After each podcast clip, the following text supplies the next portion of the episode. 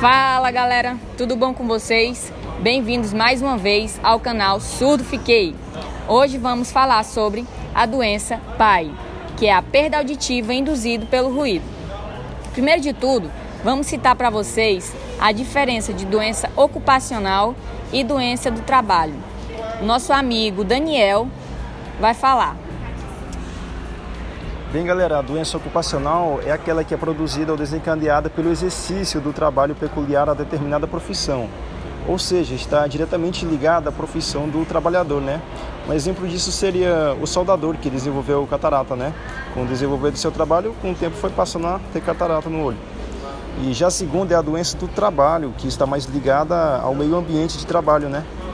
É aquela que tem ligação com o ambiente onde o trabalho é exercido. Um exemplo disso seria um trabalhador que está exposto ao ruído excessivo, em um galpão de solda, por exemplo. E com o tempo foi desenvolvendo surdez. Esse é um típico caso né, de doença do trabalho. Maria Eduarda, agora nos diga o que é essa doença. Então, essa doença é causada por exposição prolongada a níveis altos de ruído e é uma doença com perda gradativa da audição. Lucas, fala pra gente como ela é adquirida. Como o próprio nome sugere, a PAI é uma perda auditiva que é induzida pelo ambiente de trabalho onde se está alocado. Ah, mais comumente, essa doença pode ser é, adquirida em ambientes de trabalho como siderúrgicas, metalúrgicas, na construção civil, onde o trabalhador está exposto às condições de ruídos que são nocivas à sua saúde. Ah, mas agora a Lorena vai falar como nos prevenir dessa doença. Deve baixar o volume do som, reduzir o tempo em que se expõe aos ruídos, usar protetor auditivo e obedecer o tempo exposto, dependendo da quantidade de decibéis, no qual o máximo não deve ultrapassar 115 decibéis no tempo de 7 minutos. Raíssa, você pode nos dizer como nos tratar dessa doença?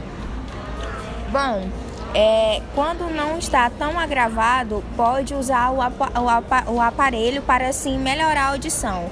Só que, portanto, é, quando a pessoa está perdendo a audição provocada pela exposição por um tempo elevado, é, é, irreversível e progressiva com o tempo de exposição aos ruídos, para o qual não existe um tratamento eficaz e nem possibilidade de melhorar o mesmo após o afastamento do trabalho. Alguém mais de vocês convidados tem a nos acrescentar sobre essa doença? É, vale ressaltar que os trabalhadores que estão expostos às condições de, de trabalho onde pode se contrair a PAI, é, tem um adicional de insalubridade que pode chegar até 40% do seu salário.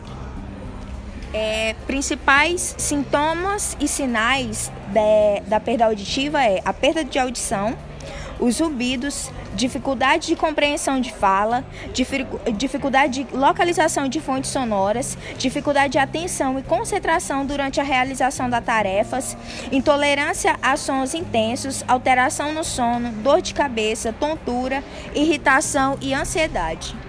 Bom, é isso aí, viu, pessoal? Obrigada mais uma vez e boa noite.